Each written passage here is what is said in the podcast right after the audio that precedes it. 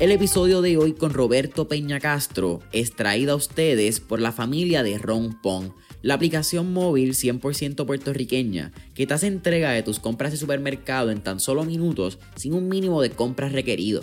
Oye Corillo, en el mundo de negocio y en el mundo del desarrollo personal, una de las cosas que le hacemos mucho énfasis es el tiempo y cómo nuestro tiempo vale dinero.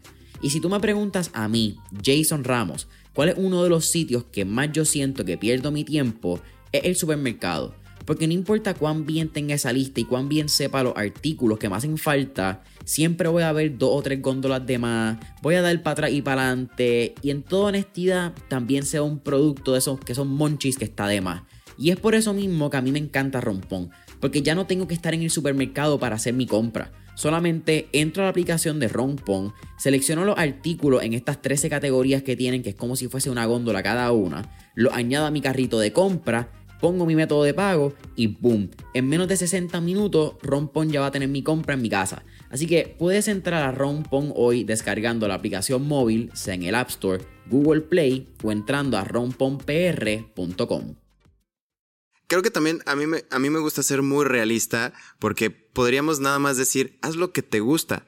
Cabrón, no siempre te va a gustar, eso también es claro. A veces no tienes las ganas. Y es esa mentalidad y es, y es lo que habla David Goggins, que es como domina tu puto cerebro, porque tu cerebro a veces no lo quiere hacer y tú tienes que agarrar la suficiente, el suficiente power of will, que es como esa fuerza de voluntad para, puta, hazlo porque no hay de otra.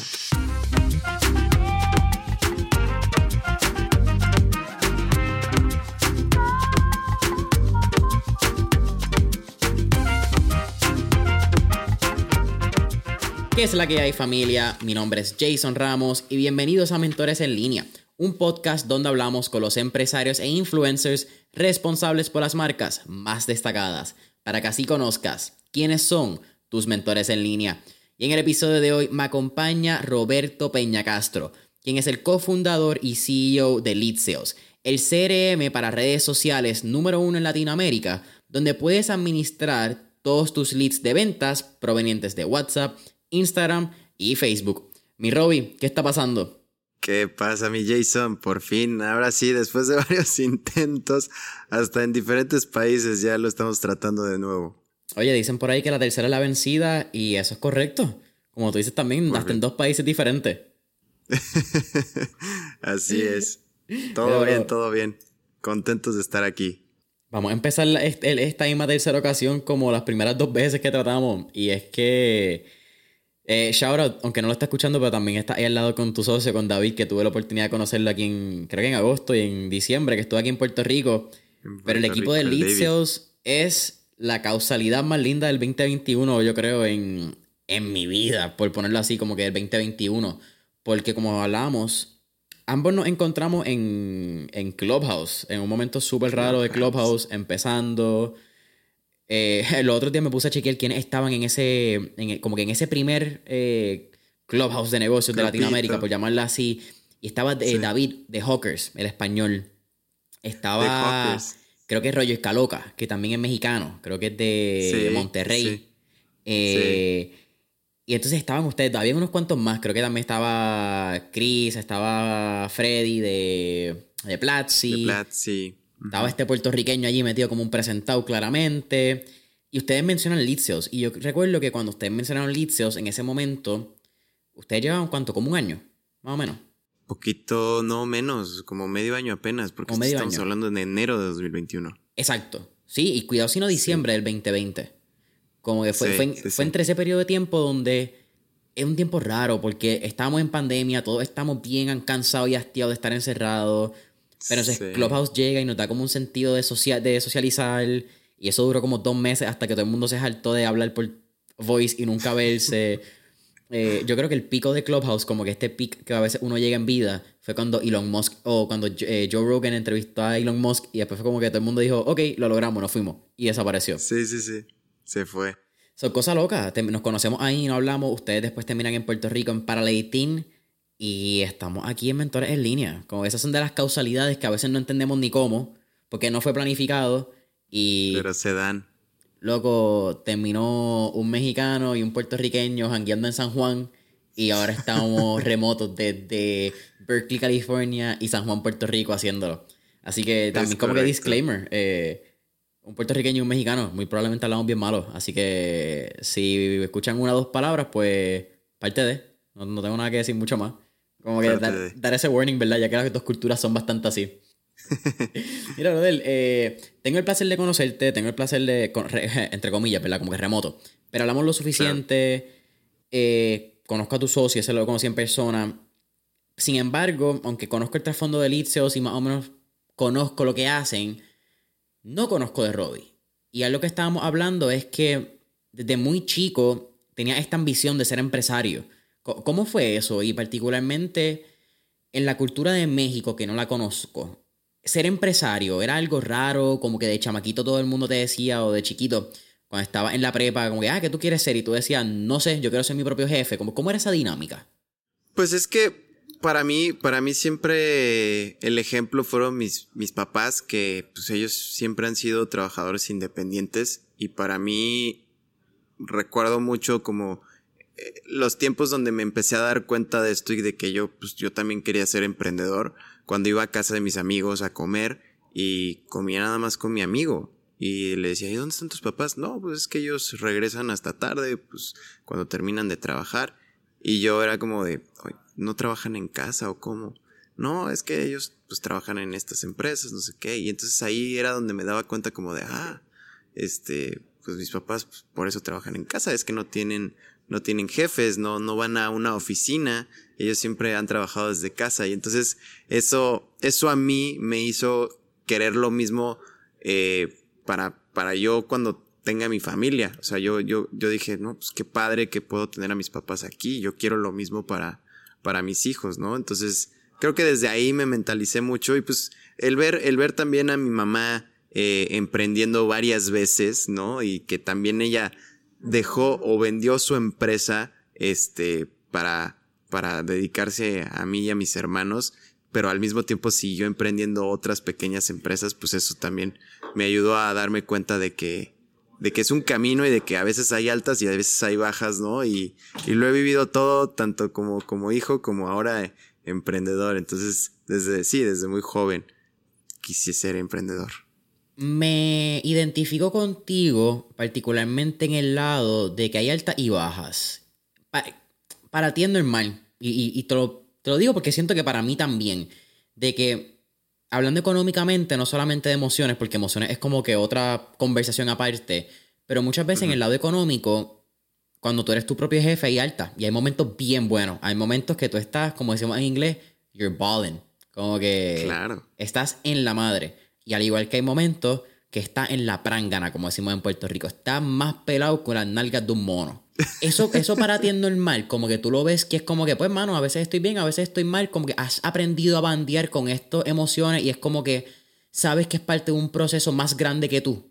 Sí, definitivamente. O sea, yo recuerdo eh, esos, esos puntos súper altos, ¿no? Que mi papá tenía trabajo y mi mamá también tenía trabajo y teníamos dinero para irnos incluso a Disney, ¿no? Y, y las navidades llenas de regalos en el arbolito.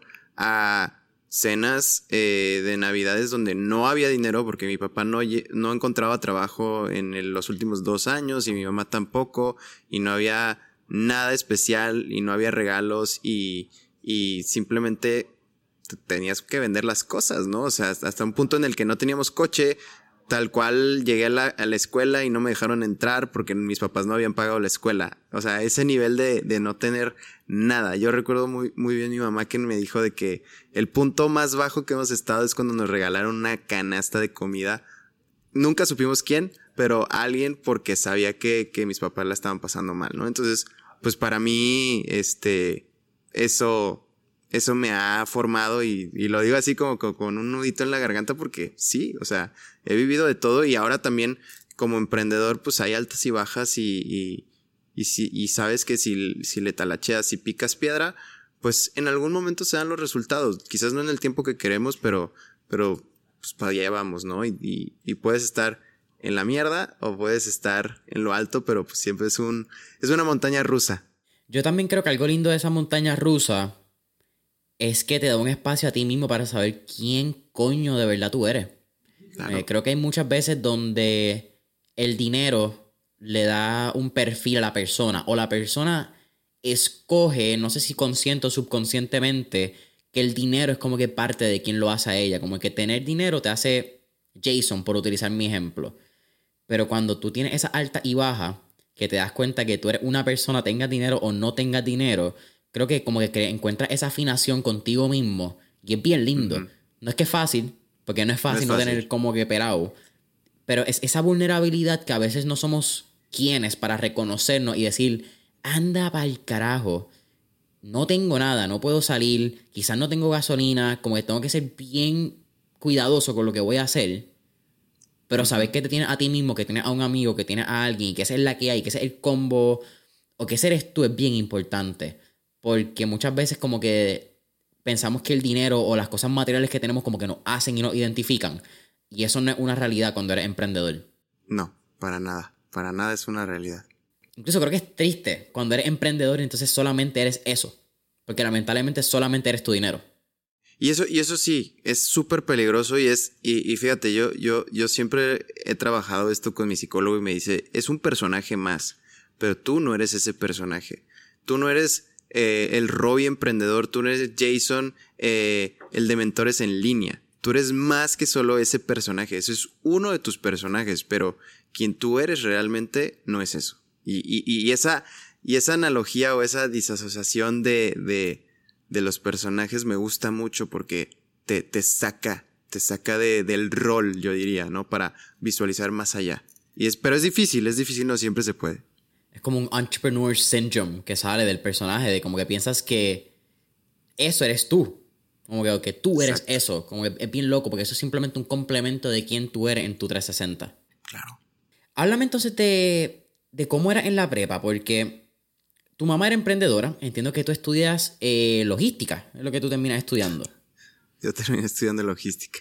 Pero entonces, en una de tus entrevistas, hablas de que siempre tuviste este como que drive, siempre tuviste como que este clic con el marketing, con, el, con la mercadotecnia, como se dice en español, pero nunca lo estudiaste porque pensabas que era algo de bastante sentido común. ¿Eso fue algo que te inculcó tu mamá? ¿Eso fue algo que te diste cuenta que simplemente eras bueno hablando con las personas y tenías un sexto sentido? ¿Cómo es esa dinámica? Porque es un punto bien controversial para el que estudia mercadeo. Tú le dices eso a alguien que estudia mercadeo publicidad y lo están insultando. Que, by the way, es pura verdad. Como que si te sientes insultado es tu problema, no el de nosotros.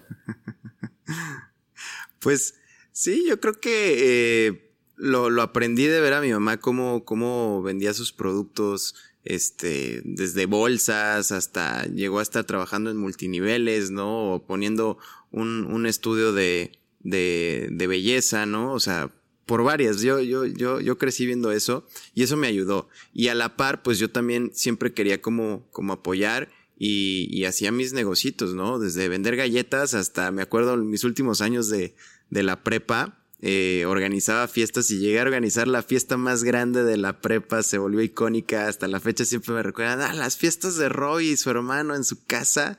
O sea, llegué a vender como 500 boletos, Jason. Y, toda la prepa llegó a mi casa. Y obviamente mis papás me daban esa oportunidad de, pues bueno, hagan las fiestas y ustedes armen su dinero y todo. Entonces, eso me ayudó mucho como a entender cómo tenía que vender la fiesta. Este, no es nada más, oigan, hay fiesta en mi casa, porque si llegaba así, pues decían, ah, ok, pero pues una fiesta tal cual. Pero si yo llegaba y les decía, va a haber esto y vamos a poner un DJ y hago un buen flyer, todo eso, este, creo que ha sumado y, y sí, pues yo, yo, yo por eso no, no elegí trabajar, eh, estudiar marketing, vaya, porque decía, pues esto, esto ya lo tengo y esto es, esto siento que es más en la práctica. Definitivamente sí, o sea, porque a veces me, me, me dicen, no, pues que, a ver, no, no menosprecies la carrera. O sea, no, pero creo que si tú lo, lo desarrollas, lo puedes seguir haciendo sin necesidad de tener los fundamentos. Y si no lo sabes, claro que sí, métete a la carrera y, entiendes entiende sus fundamentos, pero muchos de los que egresan se dan cuenta que la teoría no es nada si no lo has puesto en práctica, ¿no? Entonces, para mí fue eso. Me acabas de contar el espacio que te daban tus papás para crear, el espacio que te daban, en mi punto de vista, a fallar. Porque esa es una de las dos caras de la moneda. O tienes éxito o fallas. Claro. Teniendo la oportunidad de mirar hacia atrás en esta conversación, ¿cuál es el papel que jugó eso en tu, en tu desarrollo, en tu vida, en quién tú eres hoy? Porque tener papás que te permitan fallar, en mi opinión, es un absoluto lujo. Porque muchos papás crían a sus hijos con el no, no lo hagas, no hagas esto, ten cuidado. Y te restringen tanto que el no termina siendo una barrera psicológica que tú te creas a ti mismo a lo largo de tu vida. Definitivamente. Para, para mí yo creo que es, es, eso es parte fundamental de quién soy hoy.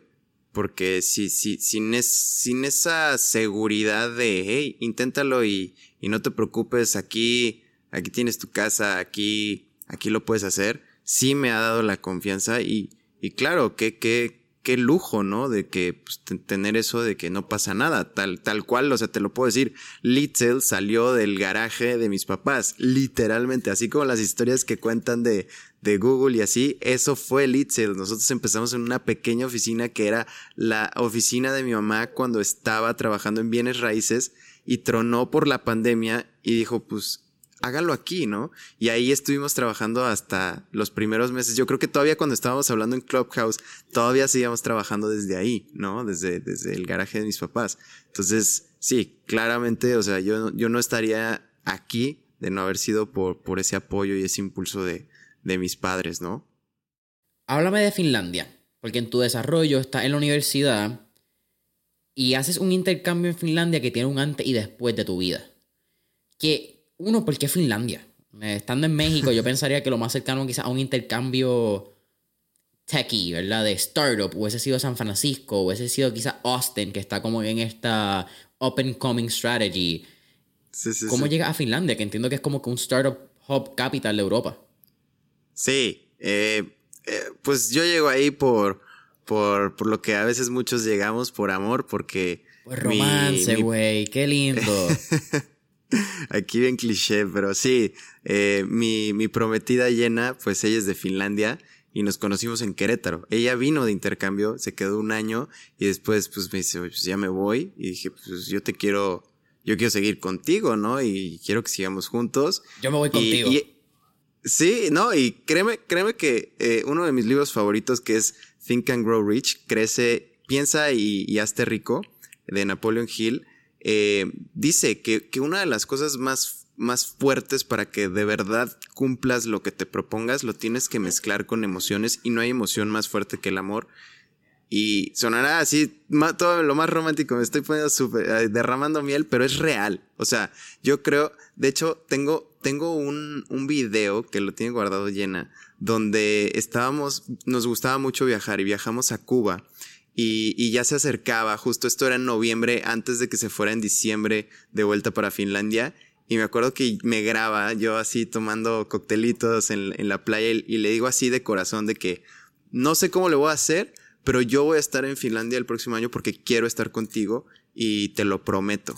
Y esa promesa se cumplió y cuando nosotros estamos en Finlandia y nos acordamos de ese video, lo vimos y dijimos, wow, el poder de, de realmente mezclar una declaración de lo que quieres hacer y combinarla con eso, pues fue lo que me llevaba a Finlandia. Y de hecho, a la fecha, yo no sé cómo le hice para conseguir el dinero para el puto boleto y me fui solamente con eso y tres meses de renta. O sea, yo en ese momento que, que, que mi cerebro para hacerlo, eh, imagínate, es una historia bien loca, esta no la he contado, pero yo le escribí a un DJ famoso de Europa que se llama Watermat y le dije si quería venir a hacer un tour en México porque nunca había venido a México. Y me dijeron, va, eh, son eh, cinco mil dólares por presentación y, y mínimo queremos estar ganando 15 mil dólares en un tour de tres días. Si lo puedes armar, listo, vamos. Entonces, con eso le dije, va, yo te los pago y le firmé. Me mandaron su contrato yo firmé sin tener 15 mil dólares, cabrón. Dije, yo voy a hacer esto porque me parece un buen precio y creo que lo puedo vender más fuerte. Firmé ese contrato, le dije, sí, yo te traigo, déjame nada más, bloqueo las fechas, pero aquí mándame y ciérrame esa fecha. Y me fui a buscar antros, discotecas que quisieran tener ese DJ, armé un tour de tres días y de ahí saqué mis, mis 10 mil dólares para poderme ir a Finlandia. Y a la fecha no sé cómo le hice. Eso, eso, eso es una historia bien loca que fue cómo conseguí mi, mi dinerito para poderme ir a, a, Finlandia porque mis papás no me podían en ese entonces apoyar. Déjame hacerte una pregunta. Más allá, porque y más no te... Es que tengo... uno, me identifico demasiado contigo. No pensaba que me iba a identificar tanto. Eso que no... Hablamos frecuentemente. Sin embargo, en este tipo de conversaciones como que uno empieza a entrar más allá en en todos estos puntos que uno empieza a marcar, pero no necesariamente uno los ve todo en una tendencia porque se pierden. Claro. ¿Tú te identificas con la palabra emprendedor? Porque por lo que veo, la palabra emprendedor está como que muy trillada. Y tú simplemente me pareces como que eres una, una persona que los negocios corren por tu sangre. Como que tú lo ves como un deporte, como otro lenguaje. Sí. Yo, yo creo que me consideraría más bien es como hago hago y deshago y veo oportunidades y, y sí, quizás el emprendedor me queda corto, o sea, me queda corto a, a lo que a veces lo envolvemos, o sea, yo, yo es, no, yo hago negocios, sí, creo que sí. Sí, es que es que bien loco porque, fíjate, quizás la palabra correcta, sin utilizar la malconcepción o todos los estereotipos que le damos a veces a las palabras, es oportunista. Una oportunidad y la sabe aprovechar. Yo creo que hoy en día utilizamos la palabra oportunista como que, ah, ese cabrón es oportunista porque vio una oportunidad y como que no se aprovechó, no, no, pero aquí es, hay una posibilidad, hay una oportunidad, hay algo que podemos resolver con algún tipo de producto, algún tipo de servicio y lo hacemos, como que vemos esa, ves como que este gap que hay de oportunidad. Y me parece muy interesante porque a veces es algo que no hablamos lo suficiente con los emprendedores. Como que pensamos que es un emprendedor porque, o un dueño de negocio, o un fundador, porque dio ese tajo, porque dio ese palo. Y a veces no nos damos cuenta que ese último palo, ese último cantazo, es la cola de un largo cuerpo de trabajo que se ha ido desarrollando por años y años y años.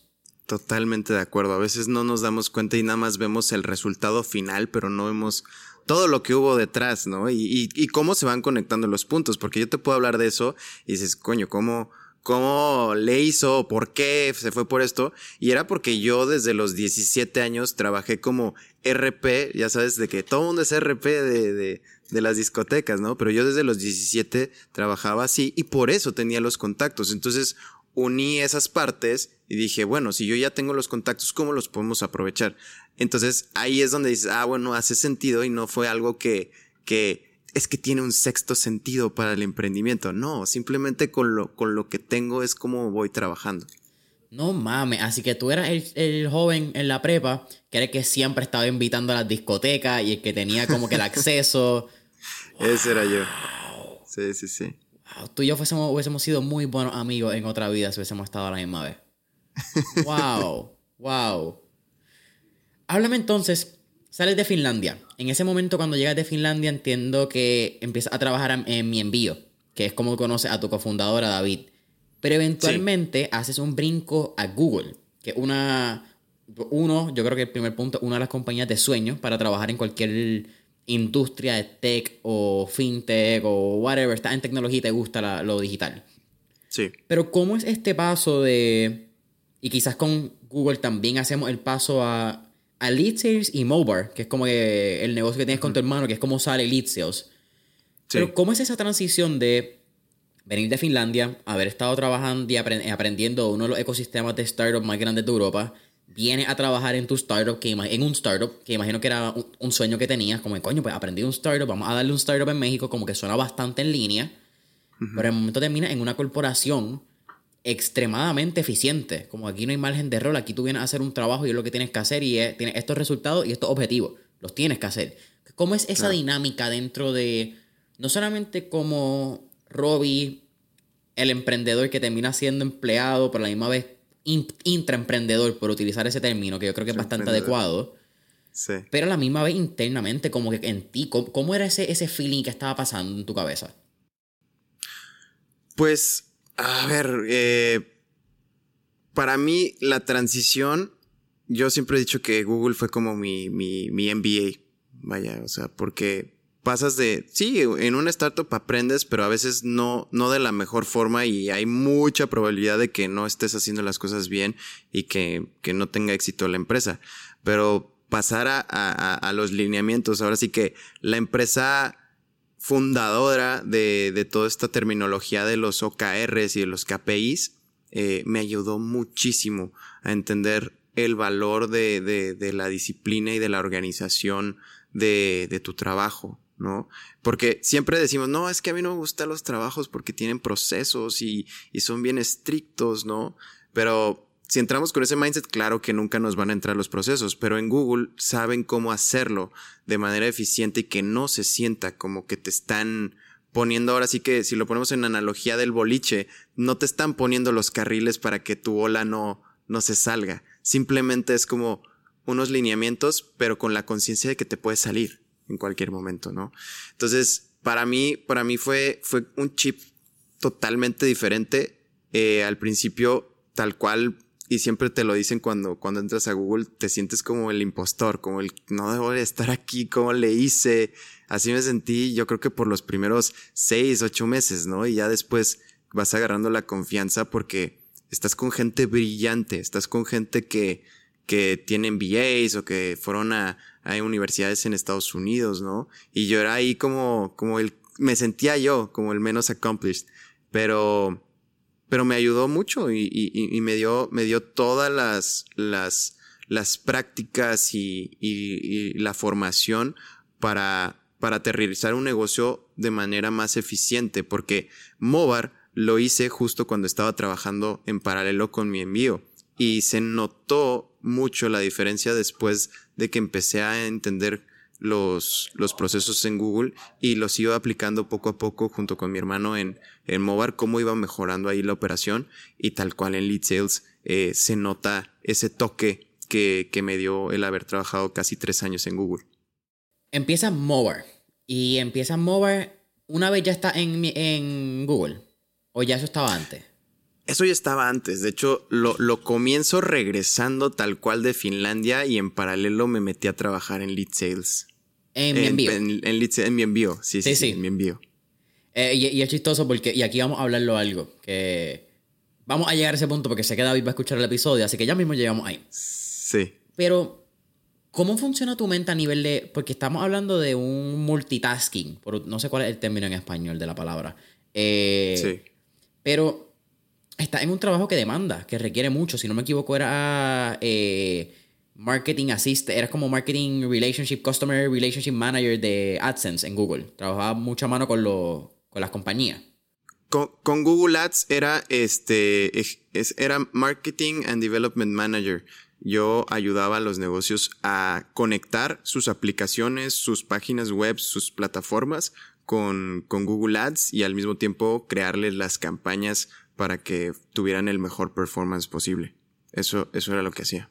¿Qué tú crees que es la, no sé si es la herramienta, la destreza, pero cómo lograste o cómo logras crear y desarrollar, quizás ya entrando un poco a lead sales, pero también desarrollar y seguir creciendo mobile mientras sigue en Google? Como que yo pensaría que la persona promedio, la persona que quizás, en la persona promedio, déjame no dar ninguna explicación más, trabajas de 8 a 5, 9 a 5 en Google y ya.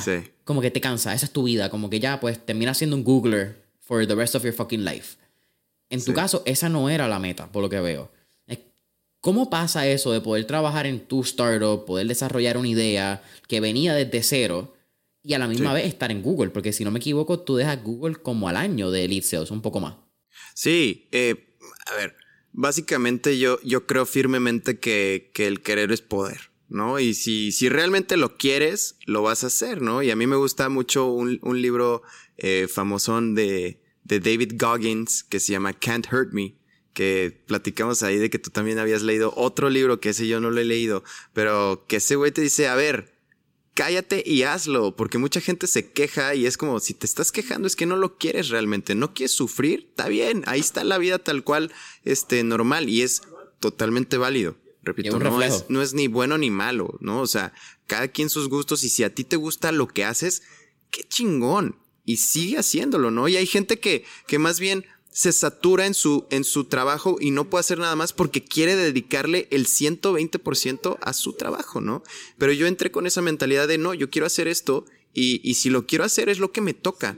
Y, y aunque esté cansado o aunque me demande mucho tiempo, pues siempre hay tiempo. tú puedes crear el tiempo. Eso, eso también me, me, me, me gusta mucho decirlo porque tú puedes crear el tiempo y dices, pero es que el tiempo no se crea, es, es, efímero. Sí, pero tú puedes decidir si quieres regresar a tu casa y ver un Netflix o ir a jugar videojuegos o inviertes ese tiempo, aunque sea poco, en tu negocio o en tu conocimiento. No es lo mismo una hora en Netflix que una hora leyendo. Y eso lo podemos ver a corto plazo y dices, no, pues es que, ¿de qué me va a servir? Claro, pero si lo aplicas día con día, volteas y después de un año terminas leyendo más libros de lo que te imaginaste cuando comenzaste. Entonces, e, e, ese tipo de mentalidad creo que es lo que me ha ayudado a, no sentirme como que, no, es que no puedo. Es como, puta madre, ¿por qué, ¿por qué solo una o por qué solo otra? Yo me lo fijo y es como, voy a ver cómo. En algún momento sí voy a tener un burn down, claro, pero pues si puedo en ese mismo instante darme cuenta y trabajar en mí y digo, bueno, si puedo dormir un poquito más, si me voy más temprano, eh, si cuido mi alimentación, si, si, si hago ejercicio, pues me voy a sentir bien y puedo otra vez volver, ¿no? Eh, un día más, ¿no? Me gusta también decir una frase de un amigo que es, tienes un día menos, te vas a morir. Entonces, pues es un día menos para cumplir tus sueños. Entonces, si lo ves de esa manera, está, está chingón. Saluditos allá a Julio Hierro por esa frase pero, pero me gusta, me gusta y, creo que por eso es que he logrado tanto porque mucha gente sí, así como tú me lo estás preguntando, ¿cómo, cómo le hiciste? Simplemente lo hice y no me cuestioné el si puedo o no puedo. Yo me dije a mí mismo, yo puedo y yo quiero. Si yo quiero, yo puedo. Entonces, eh, yo quería hacer algo con mi hermano y, que, y siempre traigo este, pero esto es mío, ¿no? O sea, yo no puedo estar solamente haciendo una cosa. Me aburro todo el tiempo o sea, porque necesito estar creando, necesito estarme moviendo. Y es por eso que ahorita estoy enfocado en lead pero estoy tratando de hacer otras cosas como podcast, estoy tratando de, de, de llevar quizás campañas de marketing digital para clientes, quiero hacer cursos de marketing, ¿no? Porque no me puedo quedar quieto, no puedo hacer solamente una cosa. Y eso es, eso es parte de mí, yo creo que te identificas también porque tú también estás haciendo miles de cosas, pero pues como me gusta, no lo siento como trabajo y eso también es importante. O sea, no tienes que a huevo hacer las cosas porque otro lo hace. Si no te gusta o no, no, no, es lo tuyo, no tienes por qué hacerlo. Entonces, eso, así es como lo veo yo. Es tu campo y mira, el, la misma persona de que el autor del libro de, David Goggins, que es Jesse Itzler, él habla mucho de lo que eh, acabas de mencionar de la frase de, de Julio, de tu gran amigo donde él, lo, él tiene un, podcast famoso que hace con Tom Bailey. Y él le pregunta a Tom y le dice, mira, ¿cuántos años tienen tus papás? Mis papás tienen 76. Ah, pues, ok, si tus papás viven a 80 años, le quedan 4 años de vida. ¿Cuántas veces tú los ves? Dos veces al año. Pues no le quedan 4 años de vida. Le quedan 8 visitas donde tú vas a poder ver a tus papás. Y ese lado de entender que sí, en día suena mucho, pero no es real. Eh, lo que tienes son momentos de vida. Te empiezas a dar cuenta que el tiempo es algo que tú eliges cómo lo utilizas. Y esto fue chistoso porque a mí me recientemente me dijeron, ah, no tengo tiempo para esto. Y yo, tienes tiempo. Tu elección de tiempo, pues esto no está en tus prioridades. Pero no es que no tienes tiempo. Es que como, o las prioridades que tienes con tu tiempo quizás no son las correctas en este momento para esto. Si son correctas o incorrectas en tu vida, yo no soy quien para decir eso. Eso no es mi posición. Porque cada cual, como tú dijiste, si a ti te gusta ver Netflix, hazlo. Si te trae una felicidad, yo no soy quien para decirte que no y que eso está mal. Porque esa es tu decisión de vida. Mi vida es diferente a la tuya. And that's fucking fine. Pero el tiempo es lo que nosotros decidimos, cómo lo utilizamos. Y yo creo que el tiempo es la excusa número uno en cualquier tipo de ambiente. Es bien importante que hablemos que, ¿qué estás haciendo con él? Eh, yo soy uno que, y, y aquí eso las manos, soy súper culpable. Yo paso un chingo de fucking horas en mi celular. Eh, yo estoy demasiadas horas en mi celular. Y estoy seguro que estoy por debajo del promedio de las personas. Como que eso también estoy bastante claro. Claro. Y con todo y eso yo miro y yo me siento bastante como que bien. Yo leo todos los días, trato de hacer ejercicio, me falta un poco de meditación más consistente. Pero si yo le quito una hora de redes sociales, una hora de mi celular, ¿qué yo puedo hacer con esa hora? Puedo pasar una hora más con mis seres queridos. Puedo trabajar una hora más en mis sueños. Puedo dedicarle quizás una hora de ejercicio a convertirme en la mejor versión de mí físicamente que siempre he tenido. Como qué tú quieres lograr y de ahí yo creo que es como podemos entonces a priorizar nuestra hora. Pero no es al revés, no es mirar cuántas horas tengo, así que qué voy a hacer. Totalmente de acuerdo. Sí, y, y, ojo, creo que también a mí, me, a mí me gusta ser muy realista porque podríamos nada más decir, haz lo que te gusta. Cabrón, no siempre te va a gustar, eso también es claro. A veces no tienes las ganas. Y es esa mentalidad y es, y es lo que habla David Goggins, que es como domina tu puto cerebro, porque tu cerebro a veces no lo quiere hacer y tú tienes que agarrar la suficiente, el suficiente power of will, que es como esa fuerza de voluntad para puta, hazlo porque no hay de otra. Y así es. Fue a lo que yo me comprometí. Exactamente. Eh, yo, creo que es bien interesante porque a veces dejamos que nuestras excusas nos coman la. Mano, la vida. Las excusas te comen la cabrona vida si tú lo permites. Y. Es chistoso. Mi papá también se estaba leyendo el libro actual, el de Goggins, el de, que te comenté de Jesse Itzler. Y me repite cada vez que me dice, ah, su palabra favorita es motherfucker. Y yo déjame decirte algo. Si alguna vez tú has corrido y te has dicho motherfucker unas cuantas veces, yo te aseguro que va a llegar más rápido de lo que piensas. Total. Y otra cosa que a mí me encanta que dice, que dice Goggins en este libro es que en un momento Jesse Itzler se cansa y le dice, mano, tengo que ir al baño, como que tengo que avanzar. Y me dice, ¿quieres llegar más rápido? Corre más rápido entonces, cabrón. Como que aquí no vamos a parar. Si tú quieres llegar más rápido al baño, corre más rápido y te aseguro que va a llegar. Pero no vamos a cambiar el plan. Total. Y eso es bien importante, porque a veces vamos a mitad de camino en un negocio, se pone, hay una turbulencia de avión y decimos, ya, me quité, o ya, no quiero más, o ya, no me gustó. Y es como tú dices, si todos hiciéramos lo que nos gustara todo el tiempo, la vida fuese bien fácil. 100% de acuerdo. La vida no es fácil y no es el camino fácil el que te lleva a, a las grandes victorias. Eso también. ¿Cómo sale Lead Sales? Entiendo que Lead Sales sale de una oportunidad que ustedes dejan pasar una vez están en Mover, creo que era una, una boda, una actividad. Y entonces, ¿cómo nace Lead En dos preguntas bien puntuales que te hago y pues yo creo que poco a poco nos vamos a este tipo de preguntas porque hay un montón de pepitas de oro que, que te quiero sacar. Y es, ¿cómo escoges a tu socio? Porque tu socio fue tu jefe antes en, en mi envío. Sí. Entonces, virar a donde tú le dices, tú tienes unas cualidades que yo no tengo, yo tengo unas cualidades que tú no tienes, vamos, ¿cómo es esa conversación? Porque a veces escogemos socios que son amigos, escogemos socios que quizás no son, son los que queremos o no son los ideales, como que tenemos algo como con un sentido amoroso y no un sentido lógico dentro de la decisión. Sí.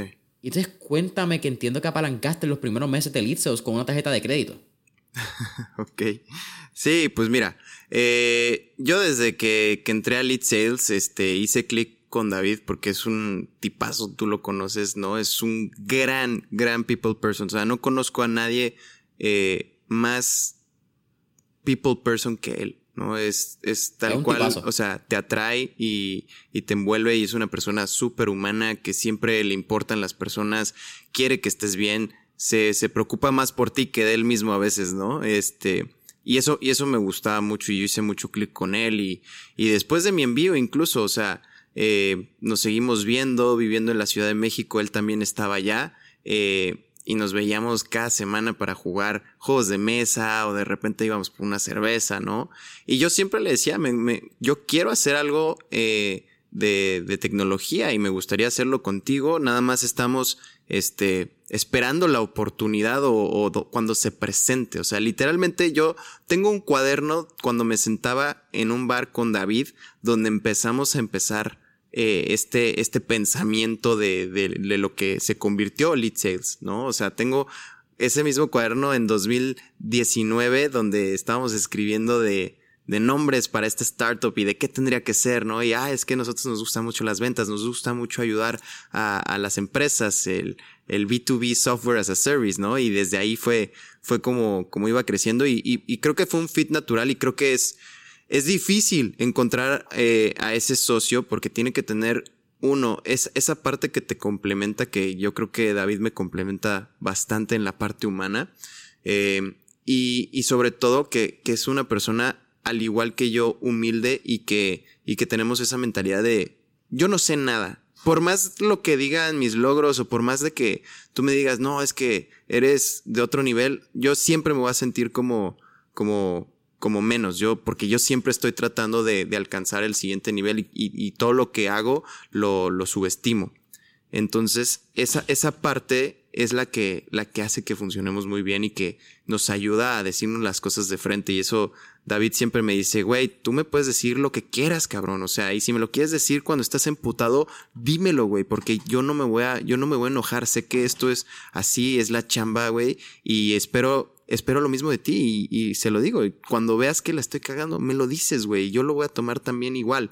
Entonces, es, esa apertura a la comunicación creo que es lo que, lo que hace que, que seamos tan, tan buenos como socios y, que, que, esta empresa esté creciendo de la manera eh, sana que, que, lo estamos haciendo, ¿no? Y por, por el otro lado, la, la otra pregunta de, de cómo pues lo, empezamos, sí, a base, a base de tarjetazos de crédito, eh, con, con campañas, ¿no? Y, y, siempre lo, discuto esto con founders, incluso acá en Estados Unidos, que es, de, lo platicamos tú y yo, o sea, es demasiado sencillo eh, en costos armar una empresa en México, porque lo único que necesitas es tantito dinero para correr unas campañas y sobre la marcha van a ir cayendo las ventas y puedes seguir sumando gente a tu proyecto, ¿no? Entonces, ¿qué hicimos y por qué nos endeudamos? Porque ya teníamos un, un mínimo producto viable y era ahora testearlo. Y a veces quizás es más lento el testeo eh, uno a uno, ¿no? Que te vayas a ir a vender, a tocar puertas y, oye, ¿quieres comprar mi producto? A que puedas tú agarrar una, una campañita donde le metas 100 dólares diarios, ponle tú 50, ¿no? Y que eso te trae 100, 200, 500 clientes.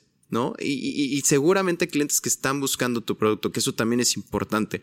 Pero de ahí, ahí, ahí fue donde nos apalancamos de mi tarjeta de crédito para, para comenzar las ventas, porque claramente, o sea, al principio estamos vendiendo igual que como vendemos hoy, nunca hemos cambiado los precios en 83 dólares 99 centavos y pues las primeras ventas pues no alcanzaban para pagar nada, ¿no? Ni, ni para, ni para salir tablas con, con la inversión de marketing. Es un prueba y error y tú lo sabes. O sea, no, no le vas a pegar a la primera y hay que, y hay que estar dispuestos a invertirle para, para encontrar la fórmula que te, que te permita seguir escalando de manera rentable. Y así fue, y así fue como, como lo hicimos y, y bueno, también obviamente apalancando mi sueldo de Google para contratar talento, que eso fue al principio como, como lo hicimos. No nos salía de las ventas, lo, usamos desde nuestras propias bolsas para poder levantar el negocio.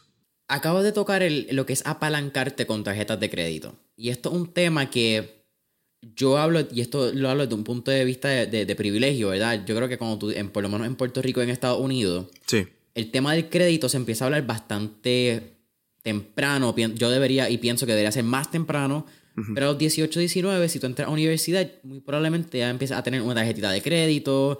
A los 20, 21 puedes tener dos, puedes tener tres. Sí. Y algo que yo he hablado con muchas de mis amistades cercanas, que siempre me dicen, mira, quiero empezar esto, tengo esta idea, o yo, si estás realmente comprometido, uh -huh. usa tu tarjeta de crédito. En este caso, muchos de ellos todavía viven con los papás, no tienen una, unas res responsabilidades financieras tan marcadas. Uh -huh. No tienen hijos, no tienen carros que tengan que pagar, casa. Hay unas muchas responsabilidades que no tienes que pagar, así que tienes mucho dinero que te sobra. Claro. Pero siempre hay un miedo como que, ay no, es que las tarjetas de crédito, como que mi idea no es... Como que tienen un miedo de apalancar su idea a miedo de perder dinero en las tarjetas de crédito y de ver. ¿Cómo tú crees que, ¿qué tú le dirías a esa persona? Porque creo que no podemos desarrollar esa mentalidad. Esa mentalidad o la tienes o no. Pero a la gente que le tiene miedo como que a seguir su sueño y como que, ay no, es que no quiero dañar mi crédito, como que uh -huh. piensan muy a corto plazo en estos riesgos. ¿Qué tú les recomendarías?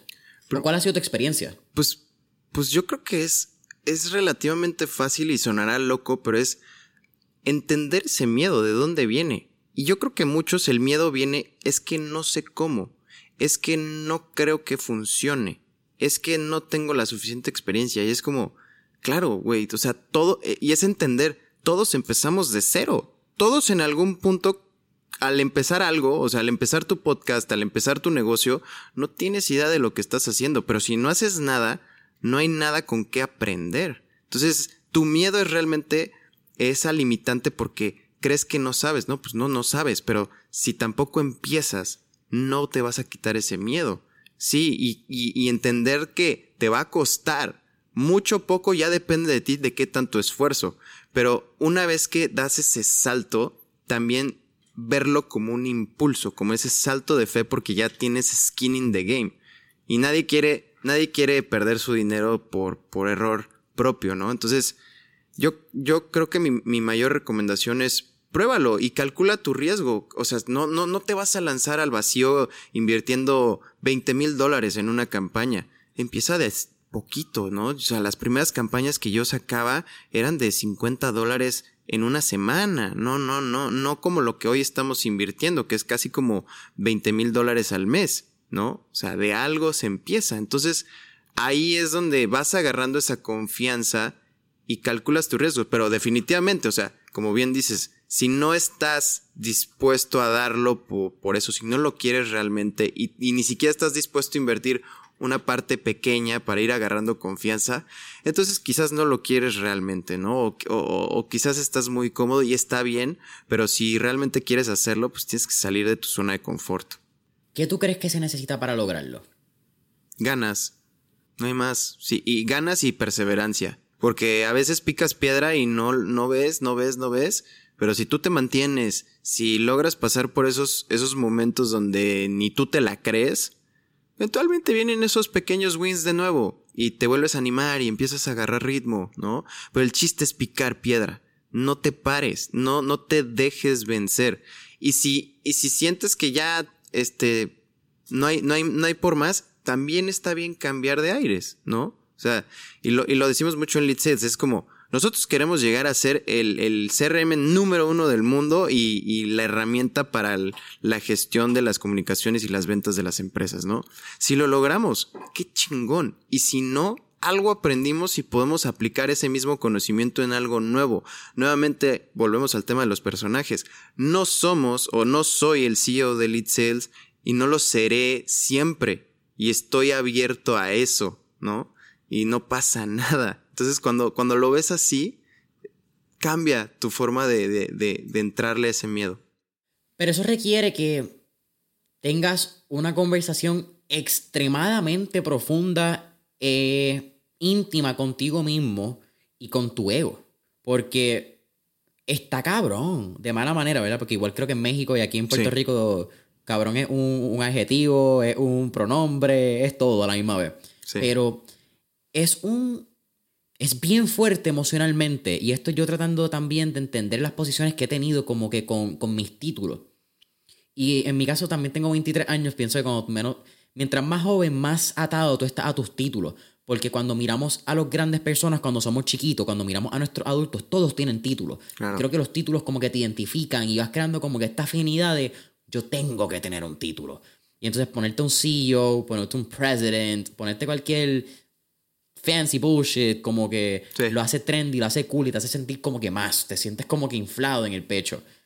Pero llega un momento que te das cuenta que vale madre, vale tres pitos lo que hagas, como que es otro nombre, otra palabra que está en tu resumen. Por eso es que también yo tengo un issue con la gente que hace MS, MPH, PhD, como que en el momento el nombre termina siendo una oración. Es como que no me digas lo que haces, dime lo que eres, como que dime qué tú, como qué haces con eso que lograste, no, no me lo ponga en un, en un nombre. Pero eso es un, eso es un disattachment de tu ego, de tu persona. ¿Cómo es esa conversación o, o, esa relación contigo mismo cuando te das cuenta que lo que haces no te define? Que lo hablamos al principio, pero con tu nombre, con decir como que eso es tu idea, eso es tu hijo, es, es diferente. Pues, o sea, uno, yo creo, yo creo que, que no se puede hacer solo, definitivamente. O sea, yo, yo tengo terapia semanal a veces la cancelo, por ejemplo, esta semana y la próxima también, porque estoy haciendo otras cosas, pero intento, intento no fallar porque, porque tengo a alguien profesional que, que me está ayudando y lo veo como una inversión. Lo que he crecido en estos dos años de, tener un psicólogo que, que me ayude a, a, profundizar eh, internamente es importante, pero pues también tener la apertura a y, y esa parte pues, son los libros. O sea, si tú, si tú comienzas a leer de, de desarrollo y crecimiento personal y encima lo complementas también, que a mí me gusta mucho, para, para quitarme ese ego, me gusta leer mucho las biografías de, de gente exitosa, ¿no? Y cuando las lees, eso también te ayuda a bajarlos, a bajarlos del pedestal y ponerlos a tu mismo nivel de que, oye, son personas y que están ahí porque le han sufrido, ¿no? Si tú lees la historia de, de, de Phil Knight, de cómo logró hacer puto Nike, o sea, es una historia increíble. Si tú lees la biografía de, de, de Ride of a Lifetime, de, del director general de, Disney, también te eh, das cuenta que es... Se, se, me fue su Bob Iger. Bob Iger, sí.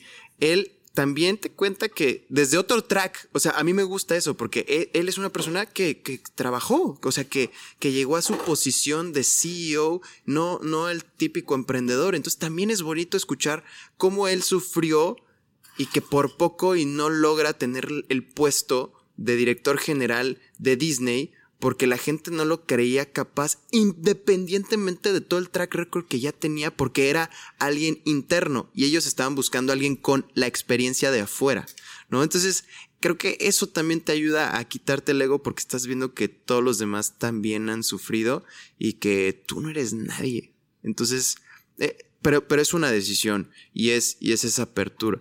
No todos lo tienen y, y no todos están abiertos a, pero se puede ir trabajando, sí. Aunque, aunque digas, ah, no me encanta esto, pero le das la oportunidad y lo ves, lo ves desde otro, desde otro punto de vista, no tu, tu concepción, este, de, de, de tu círculo, porque eso también lo que trabajo con mi psicólogo es, tú has sido la construcción de todo lo que te rodea y no está ni mal ni bien, pero pero ahí es donde empiezas tú a salirte la tangente y explorar nuevas nuevas formas de ver el mundo, nuevas formas de verte a ti, y eso te va ayudando y empiezas a pasos pequeños y después te vas dando cuenta que ya te saliste de eso y, y, y, ayuda y, es refrescante.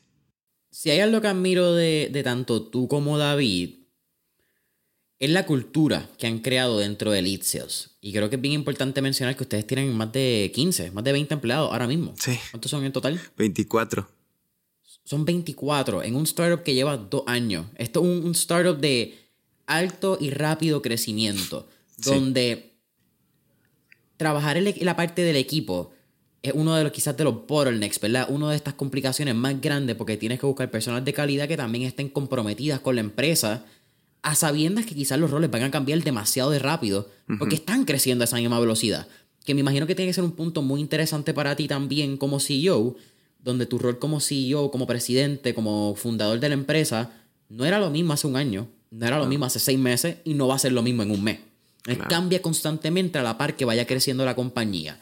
Total. Así que, ¿cuál es una, una clave, un secreto, un hack que te has dado cuenta que ha funcionado al momento de contratar personas que estén de igual de comprometidas con la cultura y con la visión de la empresa? Pero ¿cuál es el secreto para contratar ese talento? Sí, sí, el secreto que ustedes han encontrado como que de contratar talento, no solamente de valor, pero que esté dispuesto a aportar a la visión de la compañía.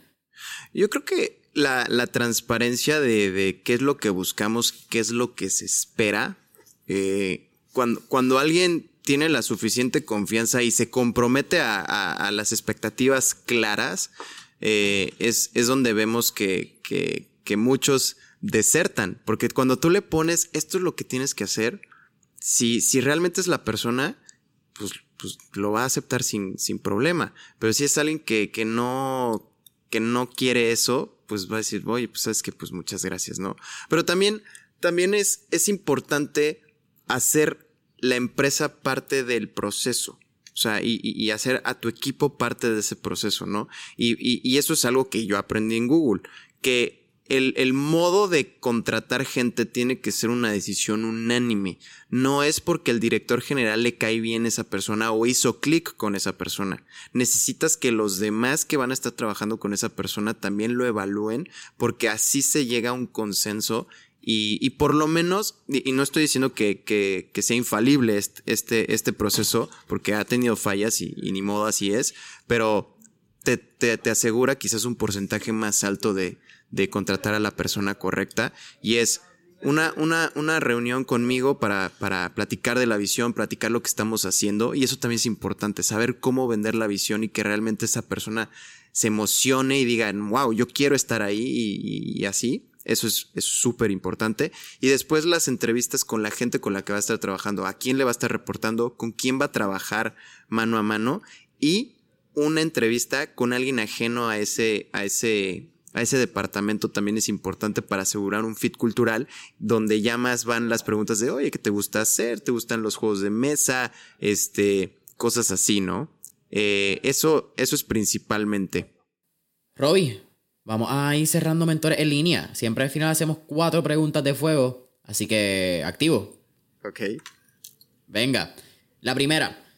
Si pudiéramos montarnos en esta nave DeLorean de la película Back to the Future, ¿a qué época, década o periodo histórico te gustaría ir y por qué?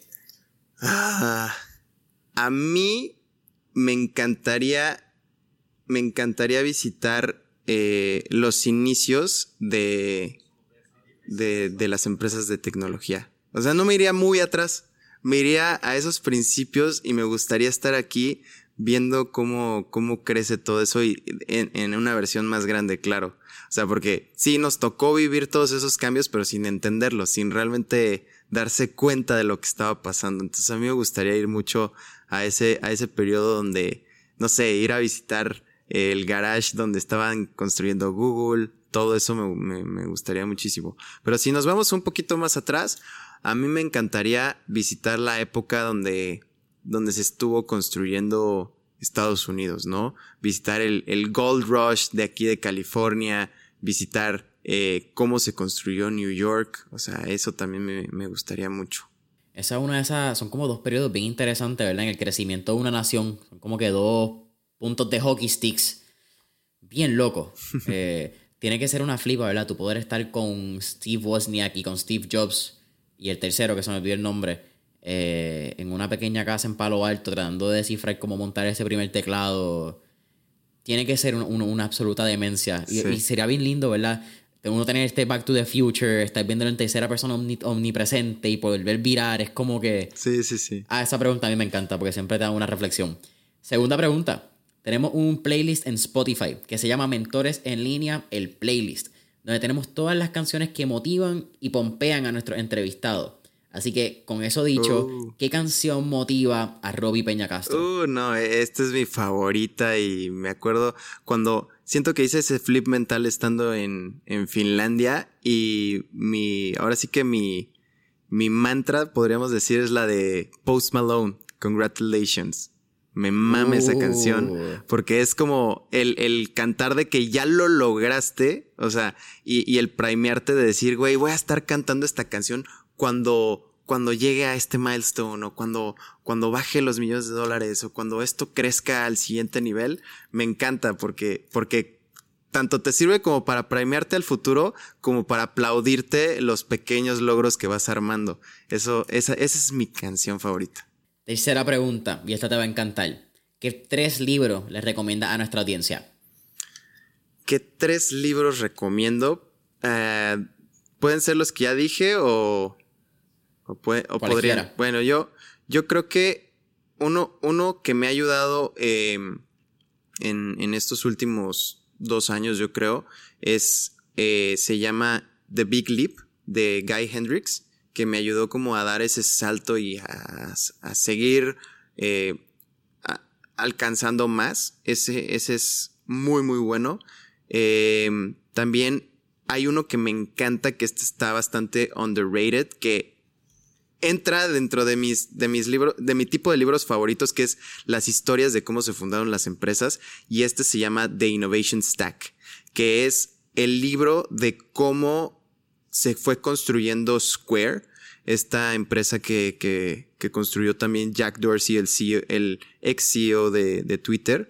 Eh, me parece fascinante la historia porque cuenta de cómo en algún punto los quiso adquirir Amazon y le dijeron que no y entonces Amazon los intentó tirar del negocio haciendo lo mismo que ellos y te dan los consejos de cómo vencer a Amazon porque Amazon no lo logró siendo un gigante, un monstruo con los billones de dólares, no logró vencer a, Square en, en, en, sus inicios.